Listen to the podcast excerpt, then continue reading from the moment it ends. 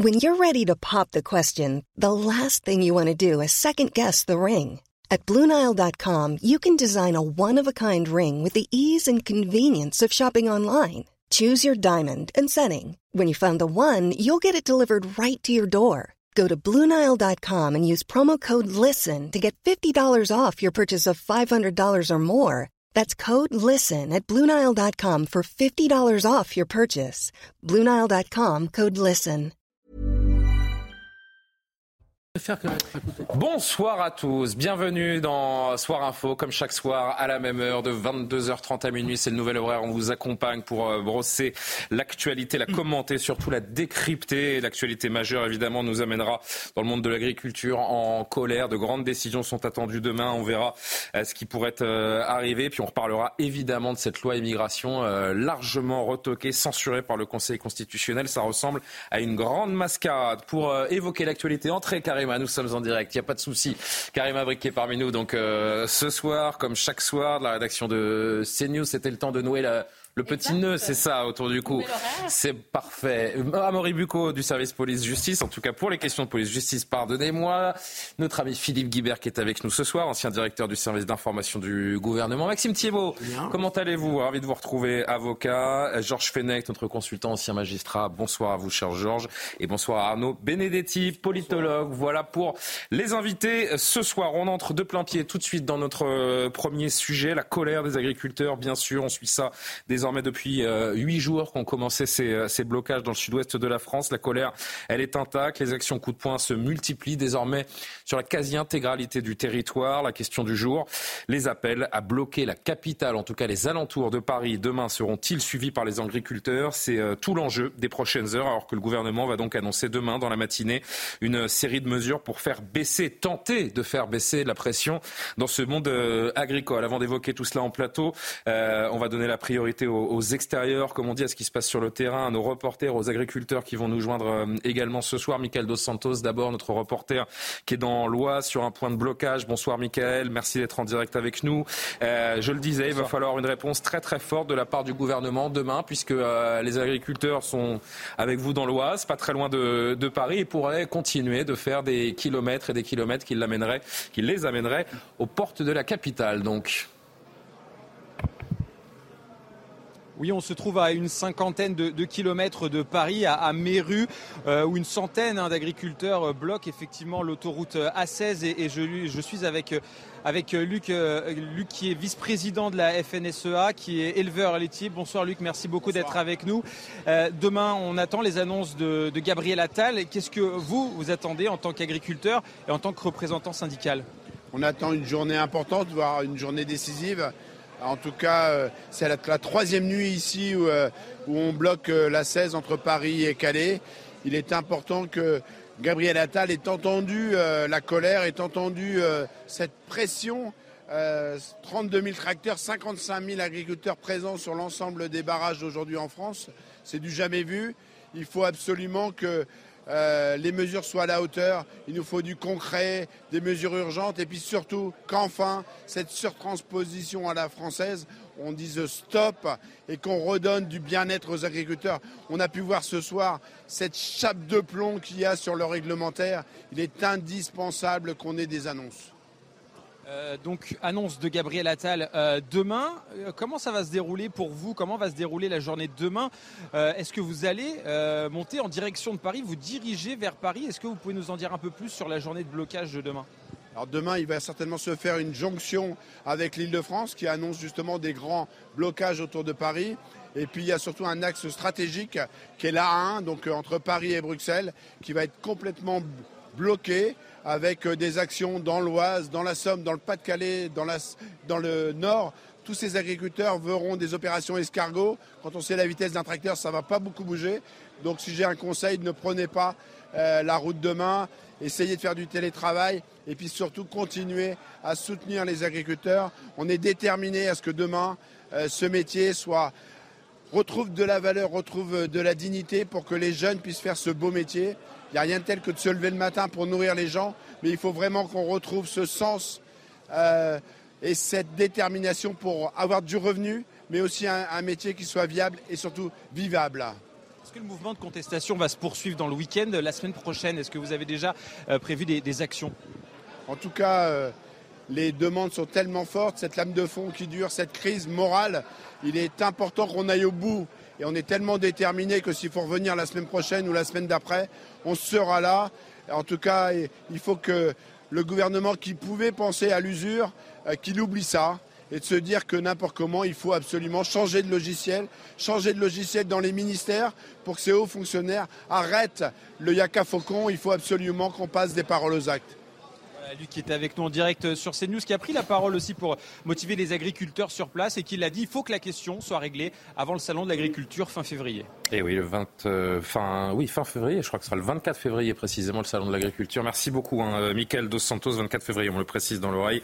Merci à Michael donc, et à, et à Jean-Laurent Costantini à une cinquantaine de kilomètres. On voit que la détermination Arnaud Benetti, elle est très grande. Ça devient sérieux. Je ne dis pas que ça ne l'était pas pendant sept jours, mais là, euh, il y a vraiment une organisation, une densité de plus en plus d'agriculteurs qui rejoignent euh, ce, mouvement. Paris est sur le point d'être prise. Là encore, je le dis euh, évidemment avec des, avec des guillemets. Les agriculteurs font peur au gouvernement. Ça, c'est une certitude parce que la capacité de nuisance, monsieur nous le rappelle à l'instant, elle est immense. Bah, parce qu'ils ont une tradition de mobilisation déjà Aussi. très forte qui est inscrite, j'allais dire, dans leur histoire sociale et, et politique. Ils savent faire ils savent imposer un rapport de force. Ils l'avaient déjà fait en 91 ou 92. Il faut se souvenir, il y avait eu de grandes manifestations au moment d'une énième réforme de la politique agricole commune. Euh, les, agriculteurs étaient aussi montés avec leurs tracteurs à, Paris. Euh, là, si vous voulez, le gouvernement joue très très gros parce qu'en plus, il a attendu avant euh, d'apporter des réponses concrètes aux agriculteurs et il faudra que... Là, les réponses, de toute façon, elles sont données sous pression. Hein. Puisqu'au départ, on nous parlait de 7 à 10 jours. Finalement, ça intervient demain matin. Ça veut dire qu'ils sont sous pression. Ils ont conscience qu'il faut une réponse rapide. Mais une réponse rapide est-elle une réponse juste? Alors je ne sais pas si c'est rapide pour les agriculteurs, pour certains agriculteurs. Pas plus rapide que prévu. Pour certains agriculteurs, vous avez raison. C'est déjà trop long. Mais c'est avant les 7 jours annoncés. Quand on entend un certain nombre d'agriculteurs qui sont mobilisés sur le, sur le terrain. Donc il faudra qu'ils aient, qu'ils aient des réponses très concrètes, très rapides, et des réponses qui vont être... Ces réponses vont, vont quand même quelque part... Eh, eh, eh, il y a un problème pour le gouvernement, c'est qu'il va falloir à un moment donné qu'il détricote une partie de sa ligne politique. Parce que vous savez très bien qu'on euh, reproche notamment à un certain nombre de parlementaires, à la plupart des parlementaires macronistes au Parlement européen, euh, d'avoir voté des mesures que euh, les agriculteurs sur le terrain aujourd'hui contestent. Donc jusqu'où va aller le gouvernement dans cet exercice, j'allais dire, d'équilibrisme, qui est un exercice d'équilibrisme de haute chirurgie? Ça, c'est une première, une première question. Ensuite, il est évident que si les réponses ne sont pas à la hauteur, ça va être très compliqué. Le week-end risque d'être très compliqué pour le gouvernement, compte tenu de la tension qui monte sur le terrain. On a vu dans un certain nombre de départements euh, je pense à la Creuse, je pense au Lot-et-Garonne par exemple, euh, des agriculteurs qui sont en train de faire monter la pression et euh, finalement d'utiliser un registre qui est un peu différent du registre du début. justement, Christophe, Christophe Robin est avec nous, membre de la FDSEA Île-de-France. Je le, je le, salue, je, je, donne juste une fois la parole encore en, en, plateau et on vient vous voir. Et en effet, certains sont peut-être plus enclins à mener des actions plus encore plus forte, j'ai envie de dire, de mettre une pression encore plus forte sur, euh, sur l'exécutif pour euh, obtenir gain de cause. Bonsoir monsieur, je viens vous voir dans deux minutes. Juste un mot peut-être avec vous, Philippe, euh, avant d'aller voir Christophe Robin donc, qui, nous, qui nous attend. Il va falloir une réponse extrêmement forte demain. Mais qui qui peut croire, qui peut croire qu'une prise de parole de Gabriel Attal demain, quand bien même il annoncerait des choses, pourrait mettre fin à cette colère? Si Gabriel Attal n'annonce demain que des rustines avec une politique du chéquier, qui est un grand classique de tous les gouvernements, il est évident que ça ne suffira pas. Et donc il faudra que l'exécutif ait une réponse à plusieurs étages. Il faut sans doute donner des aides d'urgence, mais il faut aussi rediscuter de cette fiscalité, de cette taxe sur le diesel non routier. Euh, et puis, on sait bien que la réponse, elle est profondément systémique. Euh, à un moment donné, quelle est la parole et la position de la France par rapport à la politique européenne en matière d'agriculture et par rapport à la politique libre-échangiste de l'Union européenne? C'est ça le cœur du sujet. Moi, je pense que si Emmanuel Macron est ambitieux, sait-on jamais, euh, il pourra avoir une initiative avec le gouvernement allemand qui lui-même est confronté aux mêmes difficultés. De Pourquoi ne l'a-t-il pas fait plus tôt déjà? N'a pas-t-il déjà fait? Évidemment, mais, mais enfin maintenant qu'on y est. Certes. Euh, et donc il pourra avoir une initiative avec le gouvernement allemand pour dire attendez, il va falloir qu'on revoie tout ça parce qu'à l'évidence ça ne passe pas et ça ne peut pas passer. Et ça c'est une initiative au niveau européen. Puis au niveau national, il peut quand même faire une chose supplémentaire, c'est qu'à l'évidence on a des normes françaises qui vont au-delà des normes européennes demandées et qui divergent des normes qui sont utilisées, y compris dans des pays limitrophes, l'Espagne, etc. Au sein même de l'Europe, euh, tout le monde n'est pas logé à la même enseigne. En tout cas, certains euh, se permettent ce que les agriculteurs français ne se permettent pas. Exactement. Donc, au minimum, on pourrait avoir un rééquilibrage ou une, une, une, une remise à niveau pardon, des normes pour que les normes françaises ne soient pas plus compliquées et plus dures que les normes des autres pays européens. Bonsoir Christophe Robin. Donc merci beaucoup euh, de prendre le temps de répondre à quelques questions en direct sur, euh, sur CNews. Vous êtes membre de la FDSEA d'Île-de-France. Vous êtes dans votre exploitation. Hein. Vous me coupez si je dis une, si je dis une bêtise parce que bah, les agriculteurs se relaient. Ils peuvent pas passer 24 heures sur 24. Euh, vous êtes organisé avec d'autres membres de la FDSEA. Ce qu'on comprend d'ores et déjà, Christophe Robin, c'est qu'il commence à y avoir quand même un petit peu de divergence entre certains agriculteurs et je pense à la FNSEA nationale ou le président des jeunes agriculteurs, président national des jeunes agriculteurs également qui disent bon Paris, on pourrait y aller, mais ce serait le dernier recours. Il faut peut-être euh, patienter, temporiser un petit peu. Euh, et, en revanche, votre discours, mais encore une fois, vous me, euh, vous allez me contredire si je dis une bêtise. Vous, quelles que soient les annonces demain, vous avez d'ores et déjà décidé de monter sur Paris, de bloquer l'accès. Concrètement, qu'est-ce qui est prévu? Est-ce que vous pouvez m'expliquer? Oui, oui, c'est simple. on est en ordre de marche. demain, tout est prévu. on attend, vous voyez, sur, sur notre point de rendez-vous. Donc, on sera à Saint-Arnoux. Euh, on va bloquer le péage de Saint-Arnoux, le plus gros péage d'Europe.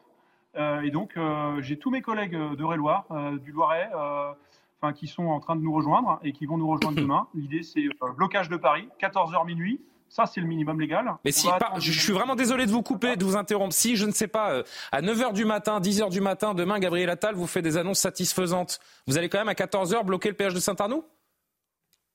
L'idée, c'est d'écouter euh, ces annonces. On va, on va regarder euh, ce qu'ils nous proposent par rapport à la centaine de propositions qui ont été établies par les, présidents JAFD, que sont Arnaud Rousseau et Arnaud Gaillard.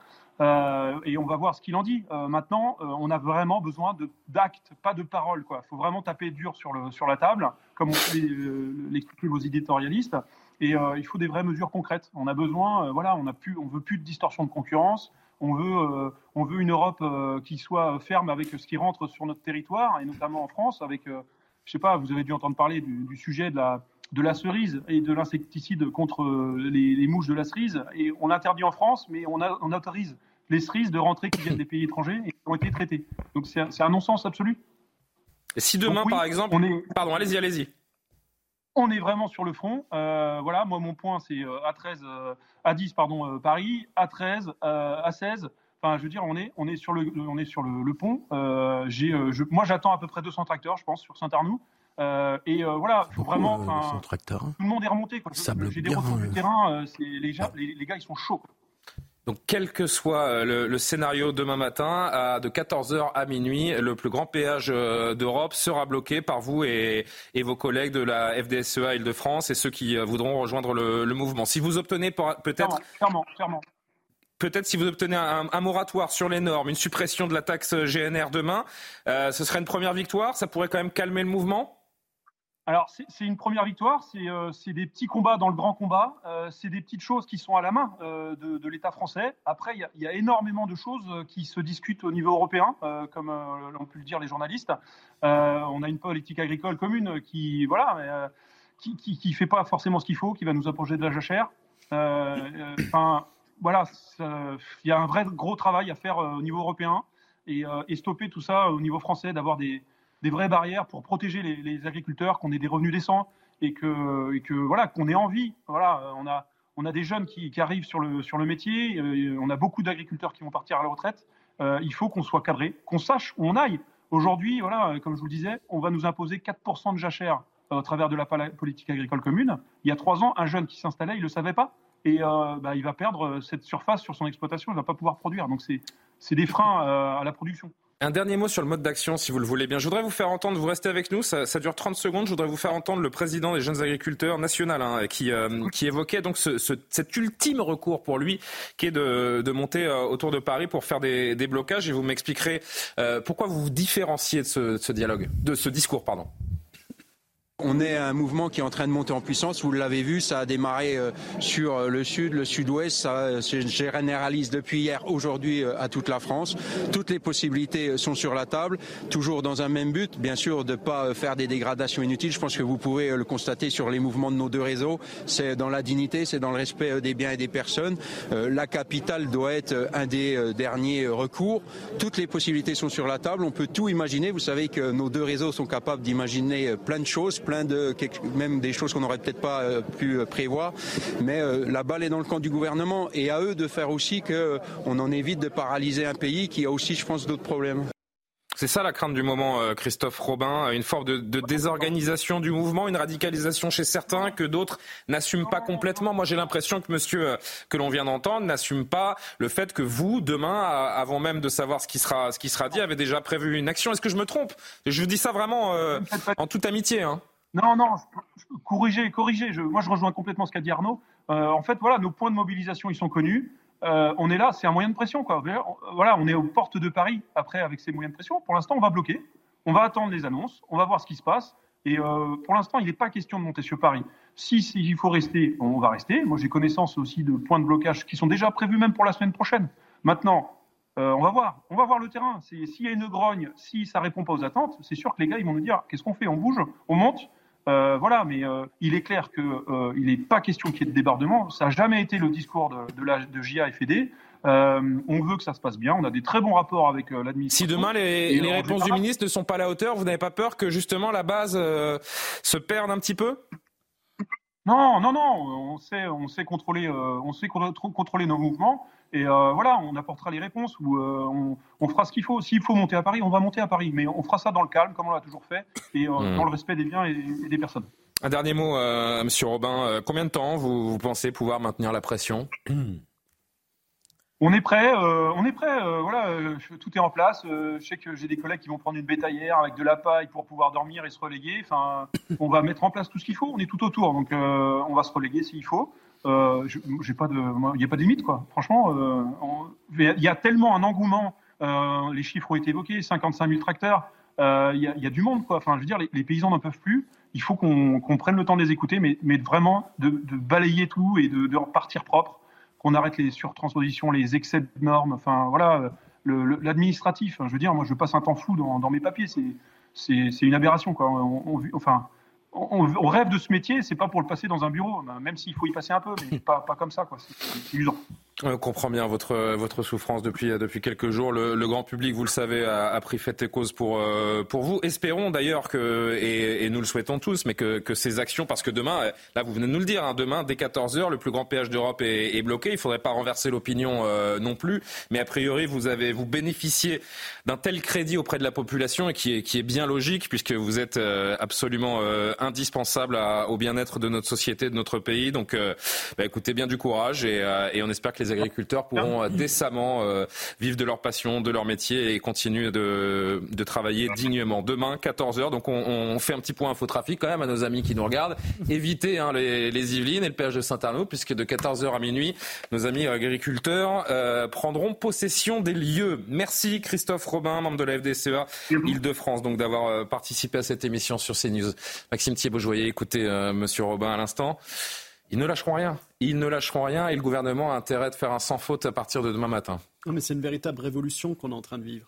Parce que toutes les, les, contestations agricoles qu'on a connues depuis les 30 dernières années, c'était on veut une PAC, une politique agricole commune qui nous soit favorable. Aujourd'hui, ils sont en train de dire quoi? Ils sont en train de dire que la politique agricole commune, elle doit être tout simplement abrogée parce qu'elle dessert les intérêts des agriculteurs français, mais aussi de l'ensemble des agriculteurs européens. Pourquoi? Parce que la politique agricole commune, pour les Français, elle a eu pour conséquence de leur imposer des surnormes, elle leur a eu pour, pour conséquence de leur imposer une concurrence interne à l'Europe qui a été complètement mortifère sur les 20 dernières années. Et moi, je me souviens même des débats présidentiels de 2012 où vous aviez euh, Monsieur Montebourg, Monsieur Dupont-Aignan, Madame Le Pen qui tenaient euh, ce discours de dire que la politique agricole commune, elle était désastreuse pour les agriculteurs français. Et en face, hein, Monsieur Sarkozy, Monsieur Hollande étaient là à dire que les propos tenus, qui sont ceux que défendent aujourd'hui les agriculteurs, étaient des propos d'extrême droite ou des propos qui étaient contre l'Europe et qui étaient contraires à la réalité. Pourtant, c'est la réalité qui se manifeste aujourd'hui.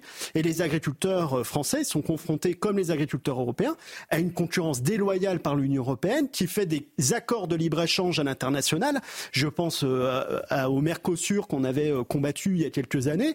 Je pense à ces accords qu'on a vu avec, Brésil, avec l'Argentine, avec le Canada, et que à l'époque, et je me souviens des élections européennes de 2014, lorsqu'on venait d'énoncer ces accords internationaux, on avait en face de nous l'UMP, on avait en face de nous le PS qui venait nous dire vous êtes contre l'Europe, vous n'avez strictement rien compris. Mais aujourd'hui, on en paye les conséquences. Et l'agriculture française, en fait, ça fait 25 ans, 30 ans qu'elle a complètement été abandonnée par les politiciens français, de gauche comme de droite, qui ont considéré qu'on était dans un système post-national où on pouvait acheter de la merde à l'international, parce qu'en fait, on bouffe de la merde dans nos assiettes, alors qu'on avait la capacité sur le territoire national d'avoir la meilleure production alimentaire. Donc Là, c'est un changement total de système. Alors, vous avez, très bien résumé la situation. Et je suis d'accord avec Philippe.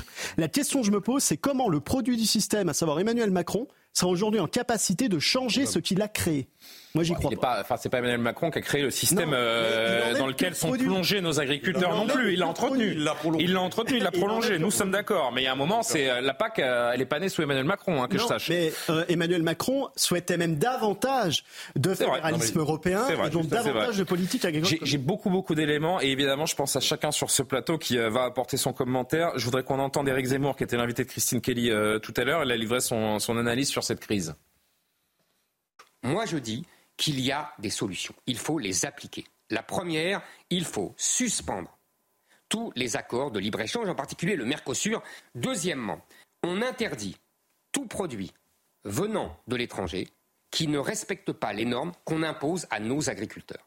Troisième chose, il faut, alors là ça relève du gouvernement français, il faut imposer dans toute la commande publique, les restaurations collectives, les restaurations scolaires, la préférence nationale des produits français. Quatrième chose, qu'il faut, comme je le propose, exonérer et supprimer les droits de succession pour les agriculteurs comme pour toutes les exploitations familiales. Et enfin, euh, euh, je crois que euh, la cinquième solution, c'est suspendre toute interdiction de produits comme on dit, qui n'est pas d'alternative.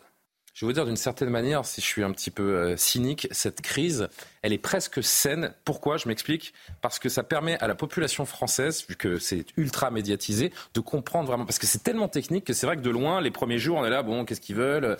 Euh, si on n'est pas plongé dans le sujet, on ne sait pas ce qui se passe. Là, depuis huit jours, je pense que le grand public découvre euh, vraiment la réalité, le quotidien, la souffrance, l'indignité des agriculteurs en France, l'indignité que, l'on fait subir à ces agriculteurs.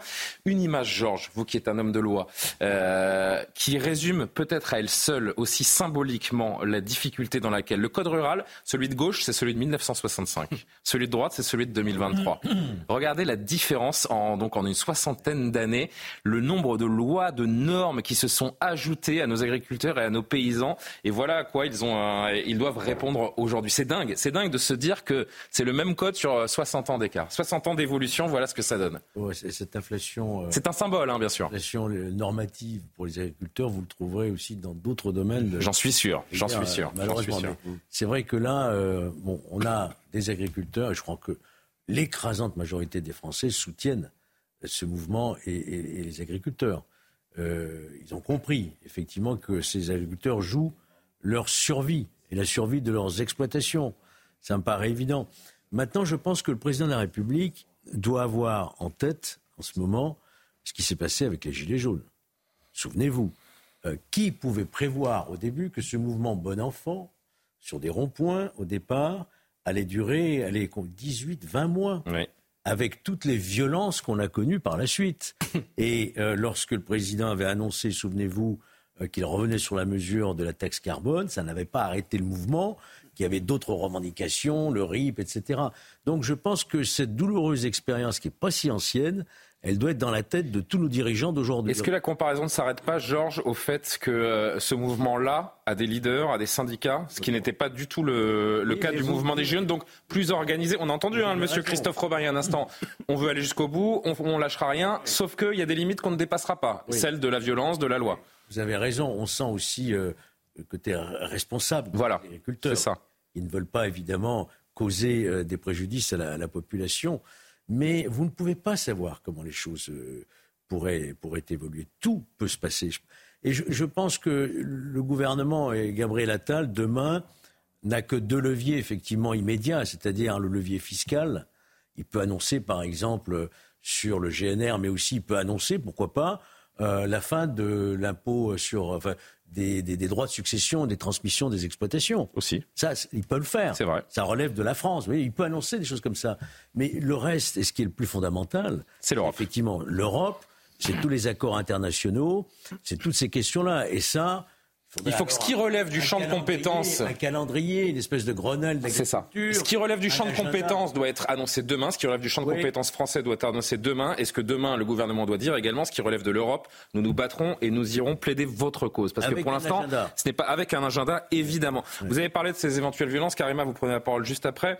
Mais je voulais qu'on entende Gérald Darmanin parce que euh, c'est vrai que certains dénoncent en deux poids, deux mesures. On a vu, et on y retournera dans un instant, ce qui s'est passé à Agen hier, notamment devant la préfecture, où il y a eu des, feux de palais, du, du fumier qui a été déposé également, et puis des forces de l'ordre qui ont un peu euh, laissé faire. Gérald Darmanin, qui était aux 20h de, TF1, a expliqué cette mensuétude, cette modération des, forces de l'ordre. Écoutez-le. Est-ce que les agriculteurs ont le droit de revendiquer? Est-ce qu'ils souffrent? Euh, Oui, ils souffrent et ils ont le droit de revendiquer. Est-ce qu'on doit les laisser faire sans envoyer les CRS Oui. En tant que ministre de l'Intérieur, à la demande du président et du Premier ministre, je les laisse faire. Est-ce que les agriculteurs s'en prennent aux policiers ou aux gendarmes? Est-ce qu'ils s'en prennent aux bâtiments publics Est-ce qu'ils mettent le feu aux bâtiments publics Ce n'est pas le cas. Moi, je suis élu euh, d'un territoire où il y a aussi des agriculteurs. Je suis habitué au coup de sang et légitime de ceux qui souffrent et qui gagnent pas beaucoup d'argent. Vous voyez le sens de ma question, c'est le deux poids, deux mesures. Non, il n'y a pas de poids, deux mesures. On ne peut pas comparer les choses. Les agriculteurs travaillent et lorsqu'ils ont envie de démontrer euh, qu'ils ont des revendications qui sont le gouvernement est à l'écoute, le Premier ministre fera des annonces demain, il faut les entendre. On ne répond pas à la souffrance en envoyant des CRS. Karim Abrik, sur euh, ces euh, mouvements qui pour l'instant sont, sont, contrôlés, mais à une tournure plus violente si hmm. jamais les, les satisfactions n'étaient pas obtenues. Oui, bien c'est un peu ce que vous disiez, euh, M. Fenech. On ne sait jamais comment les choses peuvent tourner, s'il y a certains éléments, disons, isolés qui décident de, faire des actions. Pour, l'instant, on sent quand même que euh, le mouvement ne veut pas aller dans cette direction. On a vu quand même des images qui pouvaient être un peu spectaculaires, même si certains vont dire, bon, on a déjà vu ça euh, dans le passé. Donc, on sent que le gouvernement marche sur des œufs. On sait que demain, ça va être une journée extrêmement importante.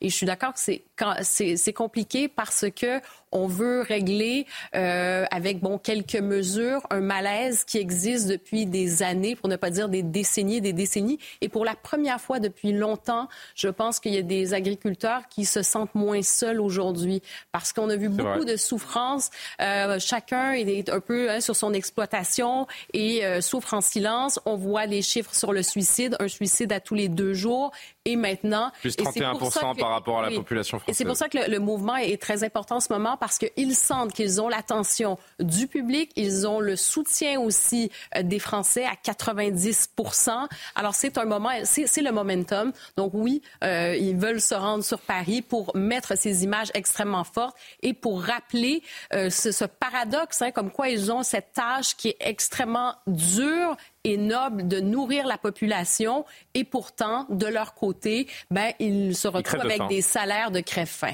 Exactement. Antoine Estève était à Agen aujourd'hui où il a pu suivre ces, euh, ces nouvelles actions qui ont eu lieu notamment de, devant la gare et devant l'inspection du, du travail. Antoine à Agen.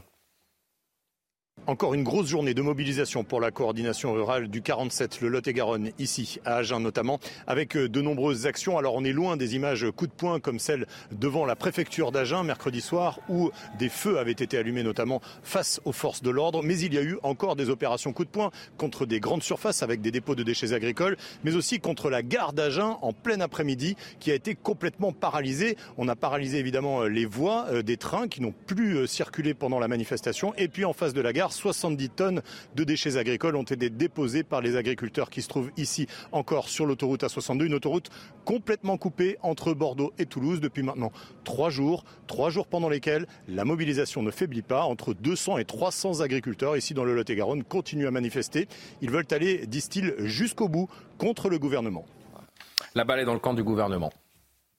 Clairement, elle est dans le, dans le, corps du gouvernement. Mais juste un mot sur ce qui se passe dans ce département. La coordination rurale 47 est certainement... Dont le coprésident est en, sera en direct avec nous en trois minutes. Est, certainement l'une des coordinations et l'un des syndicats qui va le plus loin dans l'affrontement. Parce que c'est historique chez eux. C'est vrai. C'est-à-dire qu'il faut savoir que... D'ailleurs, c'est né là-bas, hein, c'est né Carbone. la, la, euh. coordination rurale s'est construite contre le syndicalisme traditionnel qui est la FNSEA.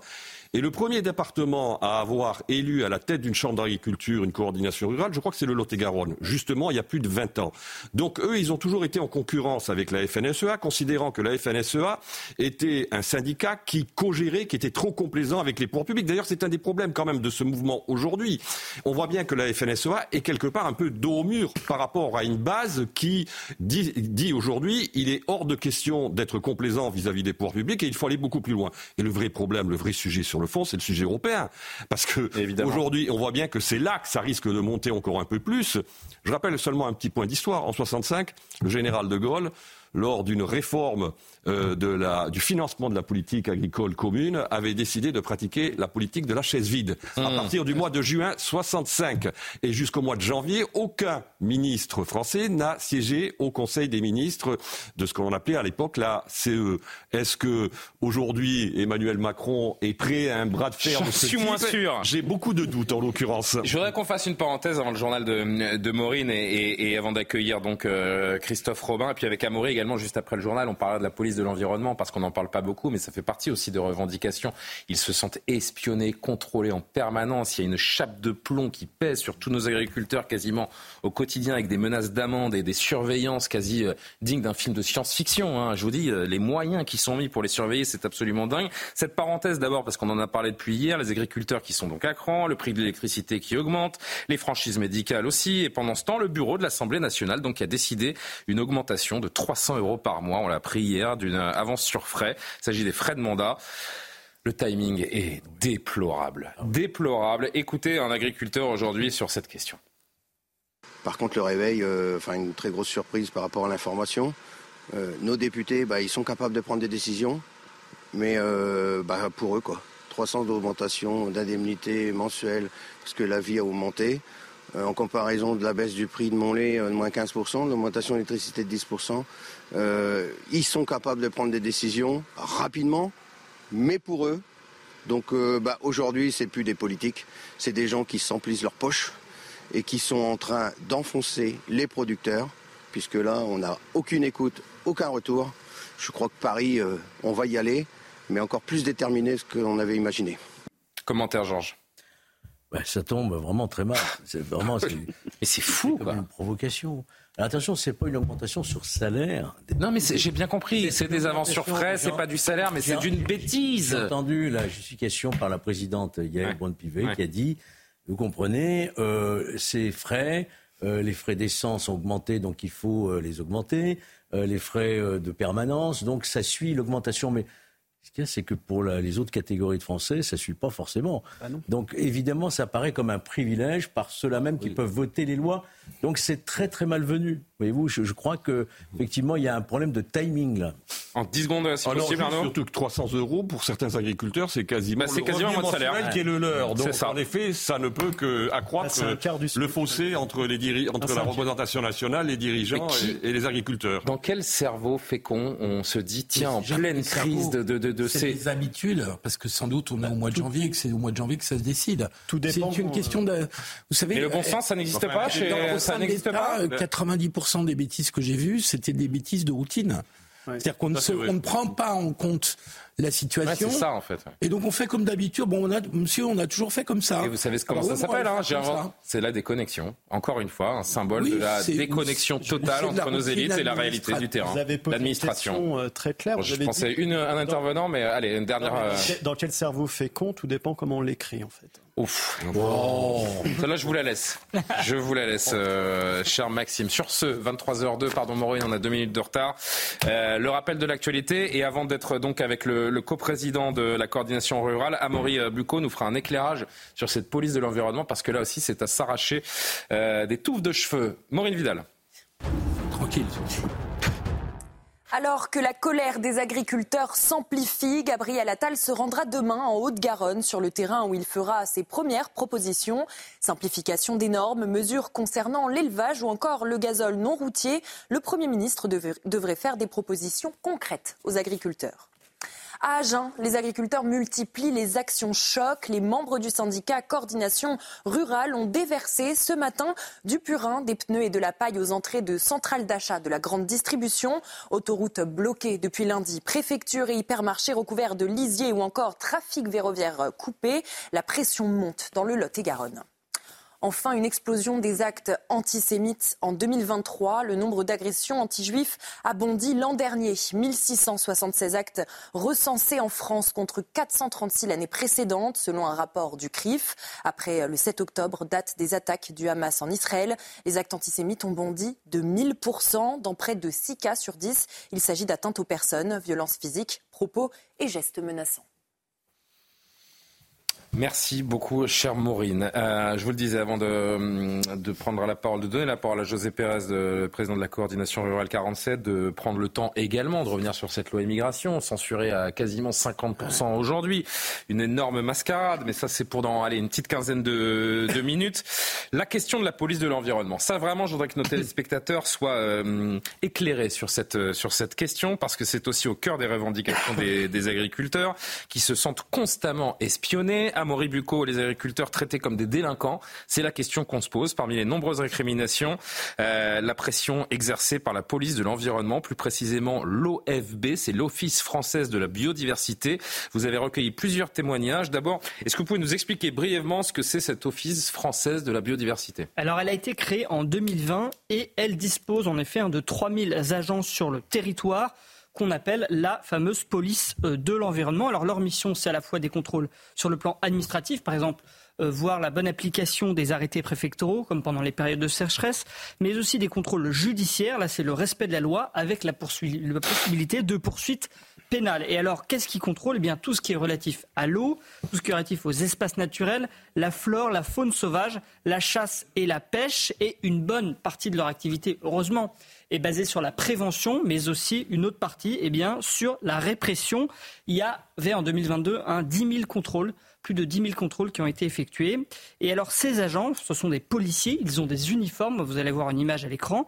Euh, vous voyez, police, police ils sont même armés, donc ce sont des policiers comme les autres, sauf qu'ils ne dépendent pas du ministère de l'Intérieur, mais de l'OFB, qui dépend elle-même du ministère de l'Agriculture et de l'Environnement. Et les agriculteurs leur reprochent d'être trop zélés, d'être parfois brutaux dans les, euh, dans les contrôles. Vous avez recueilli plusieurs témoignages. Est-ce que vous pouvez nous donner des exemples concrets? Oui, j'ai contacté. On, a envie d'entendre. Bien sûr, j'ai contacté aujourd'hui Jean-Pierre. Jean-Pierre, il est éleveur en Corrèze, dans le village de Saint-Bonnet-Prébord. Il est agriculteur depuis plus de 30 ans, à la tête d'une exploitation de 170 hectares euh, qui fait de l'élevage de euh, vaches limousines. Alors en mars 2021, eh bien, il a demandé conseil à l'Office française de biodiversité afin de pouvoir utiliser une source d'eau située sur son terrain qu'il utilisait déjà pour sa propre maison, mais il voulait aussi l'utiliser, si vous voulez, pour nourrir, pour faire boire ses vaches. Parce que jusqu'ici, il utilisait le réseau Veolia, mais ça lui coûtait 3 000 euros par an, et c'est une eau donc qui était assez chère et surtout de moins bonne qualité. Deux agents euh, de l'OFB sont venus chez lui et la situation a rapidement viré au cauchemar. Lui, il était excédé, il a traité un des agents de cow-boy et de petit fonctionnaire en mal de pouvoir. Ah bah Résultat, 14, heures, de garde à vue, deux procès ah et 5 000 euros de perdus. Écoutez son témoignage. J'ai compris euh, assez vite qu'il y avait un agent en particulier qui était totalement opposé à mon projet, même si les deux autres euh, avaient l'air plutôt favorables le ton est monté un petit peu. Je me suis un petit peu emporté parce que je ne comprenais pas sa raison de, me refuser le captage, d'autant que ses deux collègues, eux, ne la comprenaient pas non plus. Donc, comme c'était une mission de conseil et puis que ben, je voyais que ça tournait vinaigre, je leur je ai demandé un peu vertement de quitter mon, de quitter mon exploitation. Toujours est-il que cet agent a porté plainte pour violence psychologique. Un médecin lui a fait un arrêt de travail de 7 jours pour violence psychologique. J'ai été mis en garde à vue à la gendarmerie euh, de Neuvy pendant 14 heures. Je me suis retrouvé au tribunal au mois de juin 2021 à Tulle. J'ai été relaxé. Le parquet a fait appel dès le lendemain et j'ai été condamné à deux après-midi de citoyenneté. Mais euh, ça m'a quand même coûté 2100 euros d'indemnité, plus deux fois 1500 euros d'avocat. Donc la plaisanterie, ça me revient à peu près à 5000 euros, sachant que mon revenu avec ma femme qui est exploitante agricole avec moi, c'est globalement euh, 1000 euros par mois. Alors le comble, si vous voulez, dans cette histoire, c'est que finalement l'OFB, l'Office française pour la biodiversité, eh bien, lui a dit qu'il était dans son bon droit et qu'il pouvait utiliser cette source. Donc cet incident n'aura vraiment servi à rien. Et ces contraintes, on voit cette, cette source, ces contraintes ne pèsent pas seulement sur les agriculteurs, mais aussi plus globalement sur le, sur le monde rural. Un autre témoignage rapidement? Exactement. Alors le ruisseau que vous venez voir, c'est une autre histoire. Ah, il s'agit euh, cette fois du maire d'une petite commune de 3000 habitants, Saint-Georges-sur-Eure, c'est dans l'Eure-et-Loire. l'Eure-et-Loire, pardon. Cette commune est propriétaire d'un vanage. Vous savez, c'est une espèce de, c'est un peu comme une sorte d'écluse. Vous voyez, c'est une des barres en bois qui qui limitent des cours d'eau. Et c'est à la municipalité eh bien, d'entretenir ces vanages. Alors le responsable technique euh, municipal a profité de la période euh, où il y avait le moins d'eau dans l'heure pour faire une réparation, c'était en septembre dernier, sauf eh bien qu'il y avait un arrêt préfectoral, il y en a beaucoup, euh, interdisant de manier les vannes à cause de la sécheresse. Le maire avait oublié cet arrêté, n'y avait pas à l'esprit, si vous voulez.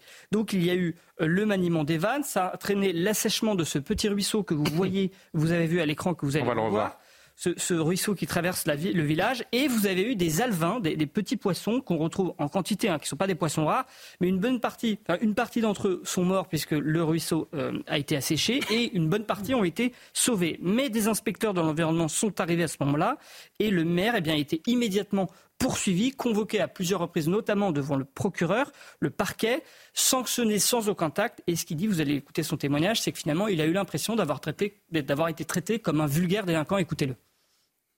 Nos agents se sont, se sont mis à l'ouvrage et euh, vers midi, le, les, les, inspecteurs de l'AFB étaient déjà présents, par le plus grand des hasards. Et là, évidemment, euh, ils ont été tout de suite dans la répression. En aucun cas, ils se sont déplacés à la mairie, alors que la mairie est juste à quelques 50 mètres à peu près du canal. Et en aucun cas, ils sont venus à la mairie, mais ils ont bien sûr euh, dressé un procès verbal. Alors moi, ce que je déplore, évidemment, c'est que je, viens de vous le dire, nous ne sommes pas au-dessus des lois. Mais je dis, il y a quand même un minimum. C'est de... Après, j'ai été bien sûr auditionné pendant une heure et demie comme un simple délinquant, avec deux inspecteurs avec le pétard, avec le, revolver, donc euh, comme vraiment comme un délinquant. Et euh, voilà, donc une grande amertume. Donc la population est vent debout contre contre cette manière d'agir, parce que je pense qu'il y a d'autres manières d'agir. Maxime Thibault, merci. Euh, Amaury, on se rend compte à travers ces deux exemples, en effet, qu'ils sont sous pression permanente, sur suspicion, espionnage. C'est le sentiment d'être, oui. Euh, et puis, euh, je ne sais pas si vous avez évoqué les moyens, mais il y, a des, il y a des drones, des moyens satellites. Enfin, ça va très très loin en termes de technologie également pour surveiller nos, euh, nos agriculteurs. Il l'agriculteur avait pété les plombs. Hein. C'est bien sûr que c'est Il a tué deux agents de contrôle, dont une femme.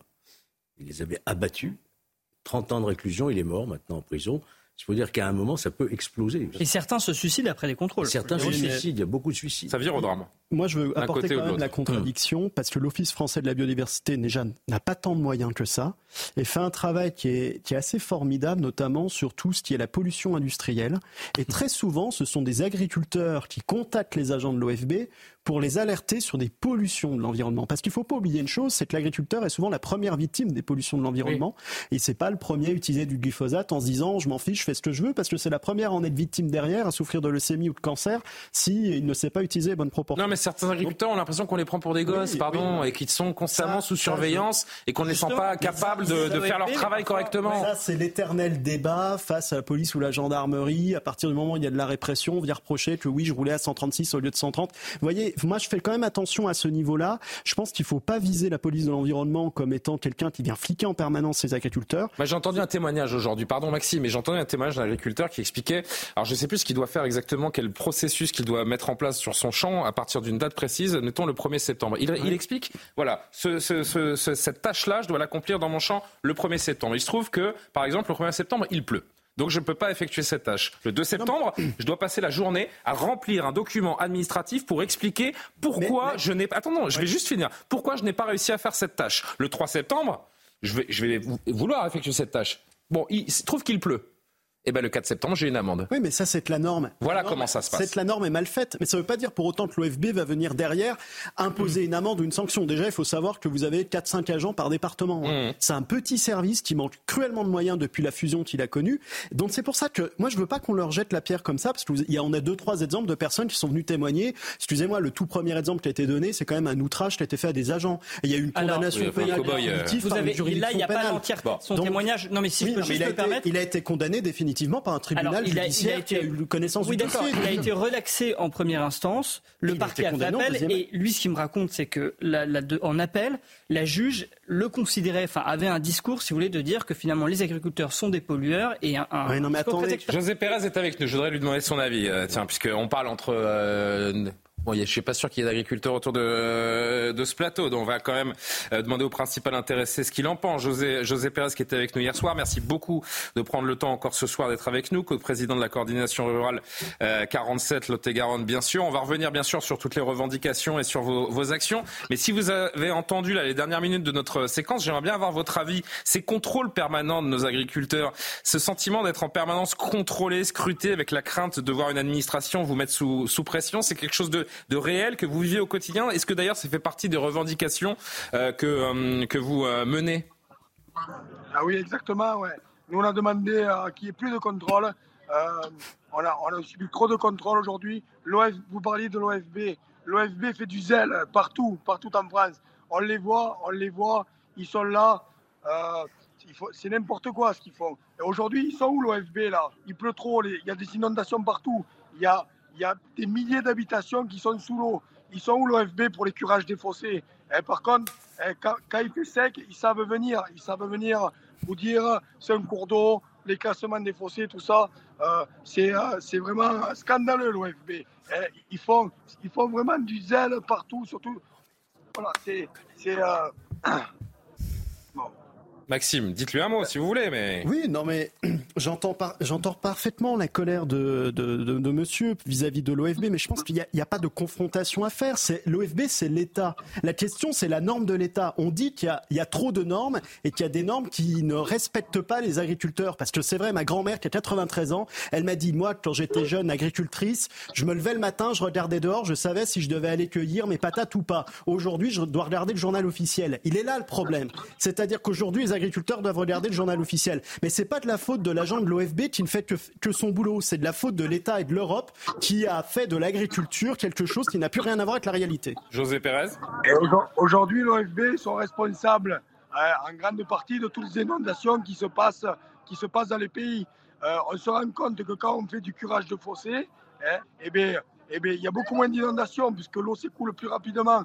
Euh, nous, à Lot-et-Garonne, on, a fait, on a fait des gros curages de fossés et il n'y a pas eu d'inondation euh, là dernièrement, alors qu'il y en avait eu il y a deux mois avant les curages. Donc aujourd'hui, tout le monde a peur, tout le monde a peur de l'OFB et plus personne ne fait rien par crainte, par crainte de répression. Parce que l'OFB ne discute pas aujourd'hui. Ils, euh, viennent et ils verbalisent. Pour avancer dans cette discussion, José Pérez, je voudrais montrer, vous montrer une photo. Vous n'étiez euh, certainement pas connecté avec nous avec ce, avant ce, ce moment où j'ai montré cette photo. Je, vous avais euh, un visio sur l'antenne. Hein. Vous nous voyez, José?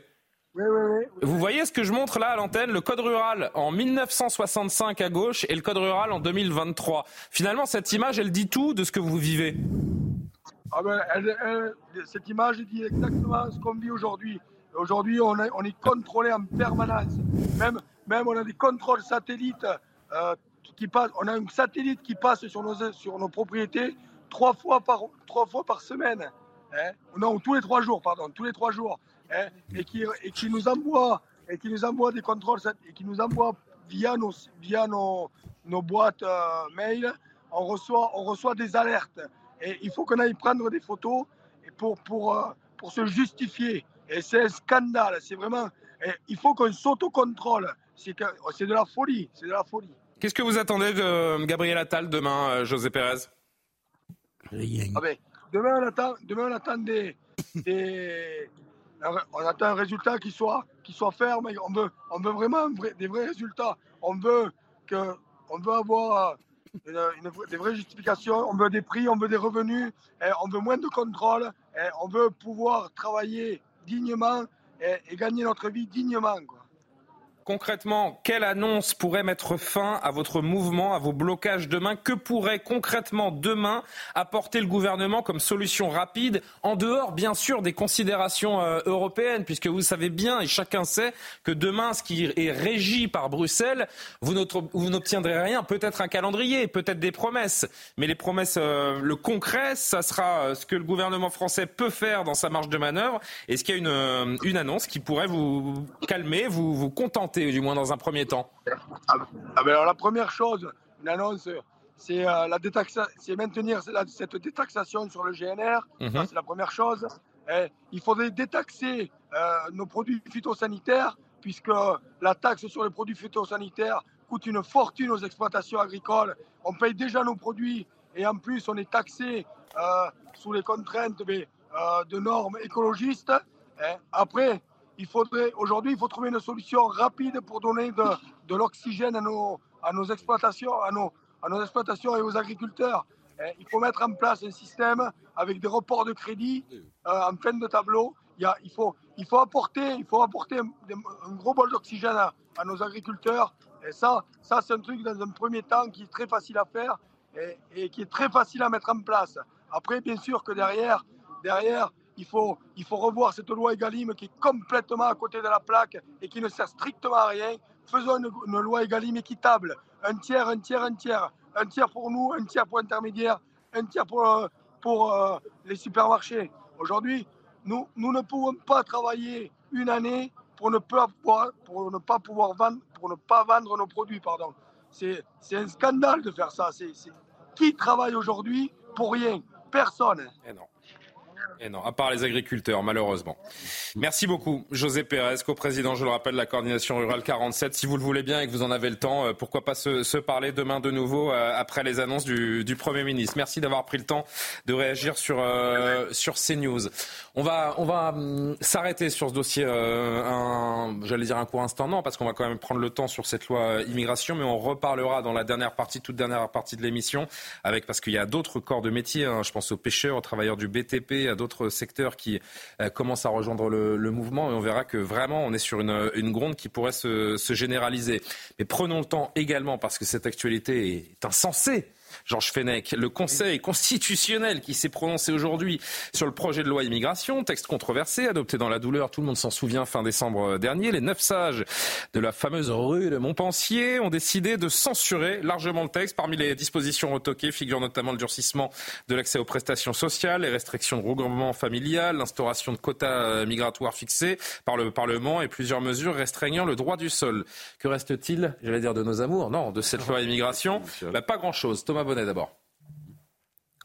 Sur les 86 articles de la loi immigration, 35 ont été totalement ou partiellement censurés par le Conseil constitutionnel. Dans le détail, trois articles ont été censurés sur le fond et 32 autres ont été considérés comme des cavaliers législatifs, c'est-à-dire des articles qui n'ont pas de lien avec l'objectif initial du texte. Et parmi ces articles qui ont donc été censurés, on retrouve en réalité la plupart de ceux qui avaient été déposés par la droite au Sénat, à savoir par exemple le durcissement des conditions pour le versement des allocations familiales, le délit de séjour irrégulier a lui aussi été euh, censuré, tout comme la caution qui aurait été euh, demandée aux étudiants étrangers.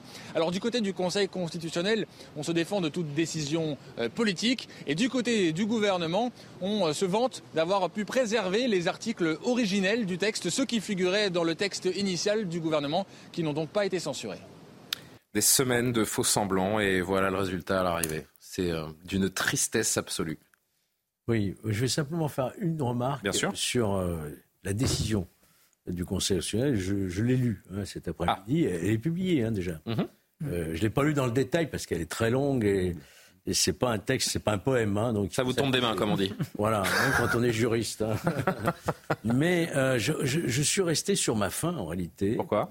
Parce que euh, je trouve que le Conseil constitutionnel n'a pas motivé, en réalité, sa décision. Qu'est-ce qu'il dit, le Conseil mmh. constitutionnel? Il dit ça n'a pas de lien, euh, cet amendement n'a pas de lien direct ou indirect avec le projet initial.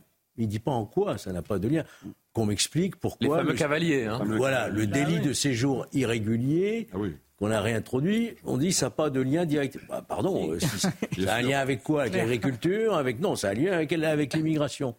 Et, ça n'est pas motivé. Et en plus, on ne tient pas compte finalement de la réforme constitutionnelle de 2008 qui avait introduit précisément pour éviter cette question des cavaliers qu'un amendement à partir du moment où il avait un lien direct ou indirect, c'était bien pour donner plus d'oxygène aux parlementaires, devait être reçu. Vous Et là, le Conseil constitutionnel ne, l'a pas intégré véritablement dans sa jurisprudence. Vous dites avec le talent qui est le vôtre, Georges Fenech, que les sages se moquent de nous, en fait. Moi, je ne vais pas employer ce terme-là. C'est pour ça que je le dis, avec votre talent et votre verve. Je reste sur ma faim, parce que ça n'est pas motivé, et euh, on ne comprend pas pourquoi, précisément, ils ont écarté ces 32 amendements. Ben, c'est ce que voulait le chef de l'État, non, je crois. Ah, moi, je ne veux pas rentrer dans cette. Ah bon ben, Pourtant, je pense que c'est le sujet, hein, ben, Georges. on, va, on, va, en parler. Bien sûr, bien sûr. Darmanin, Gérald Darmanin. et Philippe sont là pour... Gérald Darmanin était aux anges ce soir au JT de TF1. Je voulais simplement faire cette remarque sur le fond. Et d'ailleurs, ils n'ont pas invalidé le fond des décisions. Ils ont dit, c'est même pas la peine qu'on examine le contenu, il n'y a pas de lien direct ou indirect. Pardon. Euh. Gérald Darmanin, mm. tout à l'heure aux 20h. C'est au président de la République de promulguer euh, la loi. Euh, j'ai eu un échange avec lui. Il le fera euh, très bientôt, dans les heures qui viennent. Demain matin, je réunirai tous les préfets de la République à sa demande à 10 heures pour appliquer la loi. La loi, elle a très peu besoin de décret d'application. 80% de ces articles s'appliquent immédiatement, notamment le fait que tous les préfets devront réunir en février et en mars tous les dossiers avec leurs services, les policiers, les gendarmes, pour retrouver les étrangers délinquants qu'on n'a pas pu expulser précédemment parce qu'on n'avait pas les moyens et de le faire immédiatement dans les jours et les semaines qui viennent. En gros, ce qu'il dit, non mais si, c'est pas notre texte qui a été censuré, c'est celui de l'opposition, donc tout va bien. Oui, enfin, sauf que un petit bémol quand même. la majorité, sans, la majorité euh, euh, du président de la République, le texte n'aurait pas été adopté, y compris avec euh, les amendements de la droite républicaine. Donc quelque part, il force un peu la copie en disant cela. Mais en effet, d'une certaine manière, qu'est-ce qui reste du texte? Eh Il reste tout simplement le projet de loi initial du gouvernement tel qu'il avait été présenté au Parlement en première lecture au Sénat et après le Sénat l'avait euh, détricoté pour une grande partie. Enfin, la naturalisation des travailleurs. Euh. L'avait considérablement euh, complété. Mais en fait, attendez, je veux dire, tout le monde, on est, on est dans un jeu de rôle extraordinaire parce que je, je, retiens, ce que dit Georges Fenech. D'abord, il y aurait une, il y a vraisemblablement une interprétation à faire de la façon dont le Conseil constitutionnel interprète l'article 45 de la Constitution sur les cavaliers législatifs. Il y a beaucoup, il y a beaucoup de choses à dire et je pense que tous les constitutionnalistes ne seront pas d'accord avec la décision qui a été prise par le Conseil constitutionnel. Mais qu'est-ce qu'ils font? Ils font de la politique, purement et simplement. Ils, ils, mais évidemment. Et c'est leur rôle non, c'est pas le rôle. Ah voilà. Mais enfin, en même temps, le droit, le droit, le, droit n'est pas. La Cour des comptes avait quand même. Non, mais, c'est pas parce que la Cour des comptes fait pareil qu'il faut les imiter. Hein. Non, mais le droit. Ces grandes institutions ah oui, c'est politique, c'est à la botte du pouvoir. voilà ce que les Français comprennent ce soir. Pardon d'être un peu démago, euh, Philippe, mais vous êtes, vous êtes le, vous êtes. Ah bon, c'est pas ça le fond. Le fond, c'est que les gens euh, et vous avez vu à longueur de sondage, me pardon, je suis hmm. désolé, je finis tout de hmm. suite. À longueur de sondage, vous avez vu pendant des mois que les Français voulaient une loi dure et forte sur l'immigration, plutôt de plutôt de droite, et à l'arrivée vous avez ce, ce gloubi-boulga euh, de, gauche, 40% de la loi qui a été censurée, et les grands perdants ce soir, c'est pas les politiques, c'est les gens, ce sont les Français, les gens qui nous regardent. D'abord, il faut casser cette idée que le droit euh, serait euh, asexué politiquement. Le droit est aussi le produit d'un rapport de force politique, il faut jamais l'oublier, en l'occurrence. Ça serait, un autre, ça serait un autre débat. Ça serait un autre débat, mais je crois que c'est important. Et deuxième point, en fait, il, il prétexte sur la forme un rejet du fond tout simplement. Ils s'appuient sur la forme pour rejeter le fond, donc ils font d'une certaine manière de la politique. Mais ils renvoient presque, j'allais dire, dos à dos euh, les majorités et les oppositions, et chacun d'ailleurs peut ensuite en faire une lecture qui est conforme à ses intérêts politiques. Vous allez prendre la parole tout de suite, Philippe Guibert. Je voudrais juste que vous entendiez d'abord Eric Zemmour qui a commenté également cette actualité tout à l'heure chez Christine Kelly. Vous savez, j'étais venu... Euh, sur votre chaîne euh, immédiatement après le vote de la loi pour dire qu'il n'en resterait rien et que cette loi, euh, il ne resterait que la régularisation des 10 000 clandestins. si vous voulez, je le savais, c'était pas sorcier de le savoir. Je sais que depuis des dizaines d'années, le Conseil constitutionnel a pris la main sur des pans entiers de la politique de l'État et en particulier de l'immigration. Je vais vous dire ce que moi je savais. C'est-à-dire qu'il ne resterait plus que ça.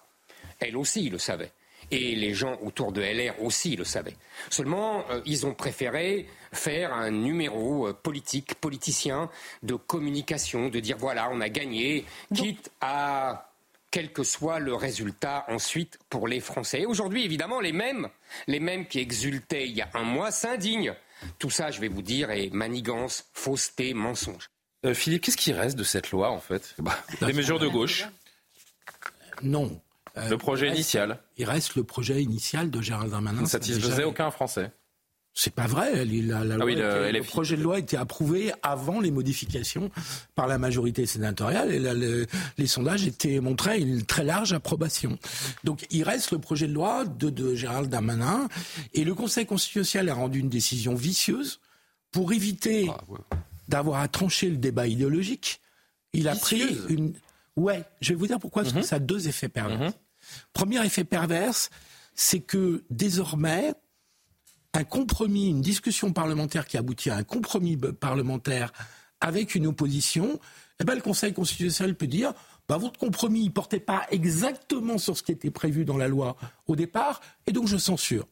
Ce qui est un peu une réduction des possibilités de, de compromis. Puis deuxième effet pervers terrible, c'est qu'à ne pas vouloir trancher le fond, c'est-à-dire nous dire est-ce qu'au fond c'était de la préférence nationale, est-ce que c'était de la rupture d'égalité ou pas, il laisse la porte ouverte à tous ceux qui contestent le rôle de la Constitution dans la politique de l'immigration. Et donc je trouve qu'à ne pas vouloir trancher le fond, il a ouvert la boîte à Pandore de la contestation de la Constitution. Et donc, voilà, à court terme, ils sont gagnants, ils s'en sont sortis par de la procédure. Oui, enfin personne n'est gagnant, je vous dis franchement. Je pense que, euh, que ce soit le- la majorité LR, le RN, on va en parler dans deux minutes. Personne n'est gagnant, mais ils font tous les faux semblants Mais disant ça va on vous l'avait la dit. contestation sur notre système d'état de droit, ce que je regrette. Regardez deux trois, deux, trois tweets avant le commentaire de, de Karema. Eric Ciotti et Bruno Retailleau pour LR d'abord. Euh, Eric Ciotti, le Conseil constitutionnel a censuré la loi immigration. Ils ont jugé en politique plutôt qu'en droit. Cette censure était attendue par euh, Emmanuel Macron et la gauche. Réforme constitution- une réforme constitutionnelle apparaît plus que jamais indispensable pour sauvegarder le destin de la France. Bruno Retailleau, en censurant la voix votée, le Conseil vient de censurer la voix des Français. Il annule les mesures plébiscitées par les Français sous le prétexte hautement discutable que ces mesures n'auraient pas de lien avec la loi immigration. C'est pourquoi je demande au gouvernement de soumettre d'urgence un nouveau texte qui euh, permette de protéger vraiment les Français du chaos migratoire. Et puis Jordan Bardella également pour finir par un coup de force les juges, par un coup de force des juges, pardon, avec le soutien du président. Le Conseil constitutionnel censure les mesures de fermeté les plus approuvées par les Français. Loi immigration est mornée. La seule solution, c'est le référendum sur l'immigration. C'est des chats, hein, ils savent, euh, ils savent retomber sur c'est leurs pieds, mais euh, C'est qu'il y a des cocus dans l'affaire. oui, enfin, je, je l'aurais pas dit comme ça, mais euh, Ah si. Les républicains. Bah oui. C'est eux qui sont les, Ah bah, sont les dindons. la ils se sont bien fait, oui, oui, oui, oui. C'est eux. Ils ont sûr. le texte, euh, finalement. Mais le LR a, a pris sa riposte hein, déjà. Ils disent le chantier maintenant même c'est temps, le- en c'est même l'étage temps, il y a un point constitutionnel qu'on a et le RN dit c'est le référendum. Juste une phrase. Alors, oui, mais il il est 29 et Quand même, tout le monde avait prévenu avant l'examen du Conseil constitutionnel. c'est vrai. faut quand même pas vrai. complètement euh, jouer Oui. les, les, les ravis de la Il crèche. fallait être un peu naïf pour penser que ça passerait. Karima. Non, ben justement, qu'est-ce que ça envoie comme message, je trouve, pour les Français? Ça envoie, ben c'est quoi? Est-ce que c'est à ce moment-là de l'amateurisme? Est-ce que les gens sont incompétents? Si on dit que avant on le savait, mais on décide de le présenter comme ça. Ça, c'est la première chose. La deuxième chose, on peut se dire, mais est-ce qu'on est capable de faire des, des vraies réformes sur des sujets sensibles? Parce que maintenant, oui, on, on se cache un peu sur euh, les, les vices de procédure. Finalement, on se dit, il y a des, des éléments qui ont été retoqués. Au fond, c'est un peu ça, hein, de dire pour des motifs de, de procédure. Mais je trouve, encore une fois, c'est la, la parole des Français, c'est la, la démocratie. Puis ça a l'air d'un grand mot comme ça, mais c'est la démocratie qui est atteinte parce que on se dit, bon, à coup de 49-3, euh, à coup de, finalement, de conseil constitutionnel, quelle est, au final, le- la voix des Français? Est-ce qu'elle est écoutée? Est-ce que c'est possible de faire de véritables réformes? La réponse, on dirait en ce moment, ben, c'est non. Une censure qui profite à qui, nous a mis euh, Sébastien Caquino ben, court terme. Au chef de l'État, non euh, À court je dirais, terme, au moi. gouvernement. Au chef de l'État, tout simplement, c'est ce qu'il voulait. C'est lui qui, d'ailleurs, a saisi simplement. dans les heures qui ont suivi le dernier débat, hein, euh, le vote, euh, le Conseil constitutionnel. On sera avec Guilain Benessa dans, dans un instant, avocat, auteur du référendum impossible. Il nous donnera son avis euh, sur cette euh, séquence et euh, on parlera bah, peut-être de cette solution, la seule, l'unique. Le référendum. Pourquoi n'y allons-nous pas? Euh, Maureen Vidal d'abord pour l'actu. possible. Ah ben voilà. Bon ben fin de l'émission. Au revoir. Bah non, mais euh, la Vous en parliez, la loi immigration sera promulguée dans les heures qui viennent, a annoncé Gérald Darmanin. Une loi largement censurée par les sages du Conseil constitutionnel. 35 des 86 articles du projet ont été totalement ou partiellement retoqués et qualifiés comme cavaliers législatifs. Le ministre de l'Intérieur s'est lui félicité que les mesures du texte original du gouvernement aient été préservées. Paris bientôt bloqué par les agriculteurs. Les sections d'Île-de-France de la FNSEA et des jeunes agriculteurs ont appelé à se rassembler demain sur les grands axes autour de la capitale. Objectif, sommer le gouvernement de répondre sans délai à leur détresse. Gabriel Attal doit faire des premières annonces dès demain en déplacement en Haute-Garonne. Enfin, les services de renseignement alertent sur un risque d'embrasement si l'attente de réponse de l'exécutif est trop longue pour les agriculteurs. Plus les jours passent, plus les risques de dérapage s'accentuent, ont-ils déclaré dans une note. Dans l'immédiat, les services estiment que certaines mesures pourraient calmer les esprits, en particulier l'abandon de la hausse du gazole non routier ou encore une simplification pour toucher les indemnisations liées au phénomène climatique. Merci beaucoup, cher, euh, Maureen. Regardez ce que dit euh, également Marine Le Pen dans un communiqué euh, aujourd'hui qui appelle à une révision constitutionnelle. La décision du Conseil constitutionnel de censurer une très large partie du texte du gouvernement voté en décembre dernier par l'Assemblée illustre la vacuité de la politique française sur l'immigration depuis des décennies, en particulier celle du gouvernement Macron, mise en œuvre par son ministre de l'Intérieur, Gérald Darmanin. Est-ce qu'il est avec nous, Guilain Benessa, ou pas? Alors, on va attendre une minute, le temps d'entendre Maxime, peut-être, oui. Non, mais moi, j'étais pas étonné par la décision du Conseil constitutionnel. Il y avait deux, trois copains juristes. On s'était amusé à faire le contrôle et on ah, en avait. bien, vous. On avait 25, on avait 25 cavaliers, donc un petit peu moins. Mais euh, Enfin, si vous faites une application de la jurisprudence constante sur les cavaliers législatifs, vous retrouvez un petit peu la décision. Alors en plus, quand vous connaissez l'aspiration politique qui a l'actuelle composition du Conseil constitutionnel, il n'y a rien d'étonnant à voir ce qu'on voit ce soir. C'était regrettable en fait. Et on le savait avant quand même. Hein. Oui, non mais de toute façon Emmanuel Macron le savait pertinemment. Euh, la droite euh, LR le savait aussi. C'est pas ce qu'a euh, dit Retailleau. Hein. Théo dit qu'ils avaient pris toutes précautions avec des juristes. Ils avaient oui, ils ne pouvaient pas dire autrement. Oui, ah oui, mais, ça, c'est de, la, ça, c'est de la politique, c'est pas la réalité. fait de la politique. dans la réalité, euh, précautions. si vous faites, euh, enfin, euh, l'article 45, sa lecture qui est quand même installée. Alors certes, il y a eu la modification en 2008 pour permettre l'indirect, mais on, retrouve un petit peu cela. Et c'est vrai, par contre, je suis parfaitement d'accord avec vous, que là, on a une absence de motivation complète dans cette décision, où on s'ennuie en fait à la lire. là où le Conseil constitutionnel avait été très, très, très dans la motivation et dans la politique sur, le fond, sur les retraites, et la loi travail. Euh, donc, mais là, ils, ont voulu, ils ont voulu évacuer ils ont, voulu évacuer complètement le sujet parce qu'ils ne voulaient surtout pas, en réalité, prendre une position politicienne ouvertement affichée. Donc ils l'ont fait en fait de manière implicite. Et je suis d'accord avec le côté vicieux, en venant ne rien dire, mais en écartant tout ce qui était assez essentiel. Voilà. Maintenant, si effectivement on veut une vraie réforme de fond, il faut une réforme constitutionnelle. Alors le référendum. On ne sait même pas parce que le Conseil constitutionnel précise ah, euh, que ça ne préjuge pas du contenu de ce qu'ils ont annulé. Mais demain, on ne sait même pas ce qu'ils ont. Le problème, c'est qu'à la lecture des droits et libertés fondamentales, parce que le Conseil constitutionnel, faut pas l'oublier, il est né de la volonté du président de la République de venir contrôler l'action du gouvernement pour assurer au pouvoir exécutif quand même la prééminence du pouvoir en France. Et en 1971, le Conseil constitutionnel s'est arrogé le droit de pouvoir contrôler toute loi au regard des droits et libertés fondamentales. Et demain, sur des questions de fond, hein, comme le délit euh, qui n'a jamais été contrôlé, le délit euh, de, situation irrégulière sur le territoire national, le Conseil constitutionnel pourrait très bien censurer sur le fond, mais il ne voulait surtout pas aller sur ce terrain-là aujourd'hui parce qu'il sait très bien que l'opinion n'est pas favorable à une telle mmh. position. Guilain Benessac est avec nous. Je me permets de vous demander euh, de m'excuser, Guilain, parce qu'on a mis un petit peu de temps pour euh, pour, vous joindre. résultat, on arrive un petit peu en, bout de thème, donc j'ai assez peu de temps à vous, à vous accorder. J'en suis navré. Vous savez que j'aime vous entendre, hein, donc c'est vraiment une, une contrainte. Euh, Guilain, avocat, auteur du euh, référendum impossible aux éditions L'Artilleur. Je vais vous poser deux questions, si vous pouvez me faire des réponses euh, le plus succinctes, les plus succinctes possibles. déjà, vous m'avez envoyé un message tout à l'heure. Je vais trahir votre confiance. Vous m'avez dit cette, cette censure du Conseil d'État, c'est un énième coup d'État. Pourquoi?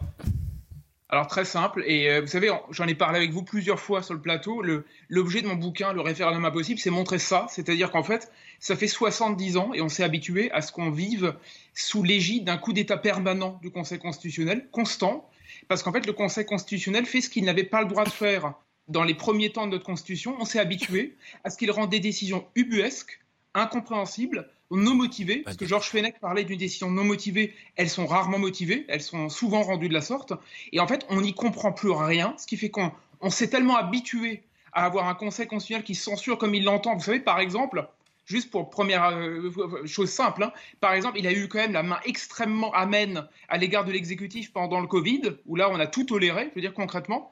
Et là, par contre, il pinaille, vous savez pourquoi? Uniquement parce que comme ça, effectivement, il, il rejette la patate chaude, il ne tranche rien, et surtout, il ne va surtout pas mettre les pieds dans ce qui fait mal, c'est-à-dire dans la question de la compatibilité du fonds avec notamment les injonctions européennes. Comme ça, il, joue à, faire cache-cache euh, et, quelque part, tout le monde est content dans un jeu de dupes, euh, je veux dire, euh, auquel finalement les, les Français ne comprennent rien et sont les grands perdants. Il n'y a qu'une solution pour vous, c'est de changer donc cette euh, constitution, passer enfin par le référendum. Il n'y a pas d'autre option. Et si on profitait, tiens, du congrès de mars euh, pour euh, l'entrée dans la constitution de l'IVG, qui ne sert pas à grand chose, pour faire avancer peut-être le sujet. Pas gagné. Ça, c'est vous qui le dites. oui, c'est moi qui le dis. C'est moi qui le dis parce que je pense que l'IVG n'est pas menacé dans notre pays, mais mais la question est, soumise à. Oui, oui, oui, c'est moi qui le dis. Guilain Benessa. Alors justement, là-dessus, je, je, je, vais tenter d'être bref, hein, Julien. C'est pas évident. Merci beaucoup. Soyons bref. Alors, techniquement, tout le monde dit aujourd'hui qu'il faut une révision de la Constitution pour faire un référendum sur l'immigration. Je prétends exactement le contraire. C'est-à-dire que dans les premiers temps de la Constitution, et on avait à, la tête du pays un type pas trop idiot qui s'appelait Charles de Gaulle, il avait, il avait tendance à penser à l'époque qu'on avait le droit de poser des questions qui ne rentraient pas exactement dans le champ de la Constitution, parce qu'il disait une chose simple, ce que le peuple fait et ce que le peuple valide, lui seul peut le faire et le dévalider ou l'invalider. Ça veut dire que la seule chose qui compte, c'est l'aval du peuple à la question qui est posée. Aujourd'hui, vous savez ce qu'on fait? On, veut, on, prétexte la révision, on veut faire une révision parce qu'on veut demander l'aval du maître nageur qui s'appelle le Conseil constitutionnel.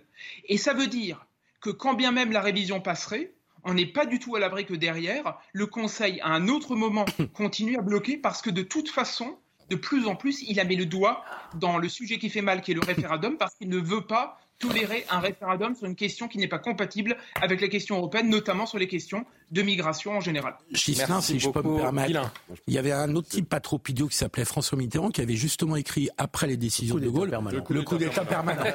Euh, et, donc c'est un débat. C'est, ah, L'utilisation de l'article 11 en 62, c'était contestable. un débat. C'était limite. Hein, Très contestable. Un débat qu'on pourra avoir prochainement avec euh, Guilain s'il nous rejoint euh, en plateau. Merci beaucoup Guilain, pardon hein, de vous avoir un petit peu... Alors oui, en 10 secondes si vous le voulez bien. En 10 secondes, euh, Philippe a raison, mais une précision, vous savez ce que dit Mitterrand dans les années 90 Mitterrand dit on a l'habitude de s'adresser au peuple pour réviser la Constitution, ce qui veut dire que même Mitterrand l'architecte de coup d'État permanent, admettait que le référendum et que l'aval du peuple avait un autre, euh, comment dire, n'était pas du même tonneau que passé par le, canal parlementaire. C'est un vrai débat ah qu'on a oublié parce qu'on peut donner l'aval C'est pour ça qu'il a soumis le traité de Maastricht, un référendum. Merci beaucoup, Guilain Benessa. Chaque prise de parole de Guilain, ça, enflamme le, plateau. Vous êtes le bienvenu quand vous voulez. Hein. Guilain qui est à Strasbourg. Euh, et qui, ça fait trois mois que je lui dis de venir s'installer à Paris pour qu'il soit plus euh, souvent sur nos plateaux. Mais il aime trop son Alsace. Euh, Merci beaucoup et à, bientôt. J'ai envie de dire, agriculture, immigration, même combat. Il faut tout revoir de fond en comble, du sol au plafond, de la cave au grenier. Qu'est-ce qu'il y a, Maury Rien. Vous, vous, levez le doigt pour prendre la parole, non ah Non, mais oui, mais là, du coup, euh, il n'y a plus de questions. Là, le débat, on est dans quoi là? On est dans quel débat du coup? Ben, Je suis en train de faire une transition. ah, d'accord. Pour euh, vous montrer, pour reparler un petit peu d'agriculture. Pour reparler un peu d'agriculture, parce que c'est l'Union européenne. Vous dites? Le point commun, c'est l'Union européenne. Qui nous, euh, qui nous, qui nous tient. J'irai pas plus loin. Et quelle philosophie euh, de, de... Demain matin, Gabriel Attal. souveraineté du peuple. Gabriel Attal demain euh, doit annoncer des, j'allais dire doit annoncer des annonces, mais ça, pas, ça aurait pas été très français, donc doit faire des annonces plutôt euh, aux agriculteurs. Qu'attendent-ils? On a posé la question à, à quelques-uns d'entre eux. Écoutez-les. Nous, on veut des solutions concrètes pour l'avenir et pour le futur. Parce qu'il y a des solutions, il y a, des, trucs de fond à, vraiment changer. Pour aller bien, il faudrait même refaire euh, la PAC entièrement, parce que plus, c'est plus possible. Déjà, au, niveau administratif, il va falloir simplifier tout ce qui est administratif, parce que là, on a des, charges administratives énormes. Euh, les contrôles aussi, il faut arrêter tous ces contrôles aléatoires euh, qui ne servent à rien, franchement, parce que c'est à mille feuilles, plus personne n'y comprend rien. Et par la suite, il va falloir alléger aussi euh, toutes ces contraintes environnementales. Aujourd'hui, on, ne maîtrise plus rien. On ne peut plus couper une branche, on ne peut plus déboucher un fossé, on ne peut plus rien faire.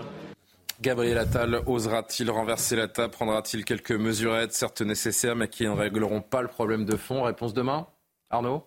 Oui, il y aura une réponse, en tout cas, forcément demain. Alors, est-ce que cette réponse satisfera les agriculteurs? Ça, c'est une autre, euh, c'est une autre paire de manches. Alors, il y a des, à mon avis, il y a des réponses immédiates très conjoncturelles. On l'a dit sur le, le, gasoil non routier, où il peut en effet euh, acter euh, l'exonération de, taxes. Il peut prendre aussi un certain nombre de mesures sur les charges, hein, qui quand même constitue un vrai problème dans un certain nombre de filières également. Sur les normes, ça va être plus compliqué sur les normes. Bon, alors évidemment, il peut euh, faire en sorte que l'administration française euh, n'en surajoute pas par rapport aux normes européennes, mais la plupart de ces normes, leur socle, c'est l'Union européenne. Donc ça va être assez compliqué là aussi sur ce sujet-là. Il peut décréter un moratoire, il peut décréter un moratoire, mais comment il décrète un moratoire? Je ne sais pas trop là en l'occurrence. Ensuite, il y a le deuxième sujet, c'est le sujet européen qui est beaucoup plus compliqué et où manifestement euh, Emmanuel Macron marche sur des œufs. Je rappelle que quand même Madame von der Leyen veut euh, signer le traité de libre-échange Mercosur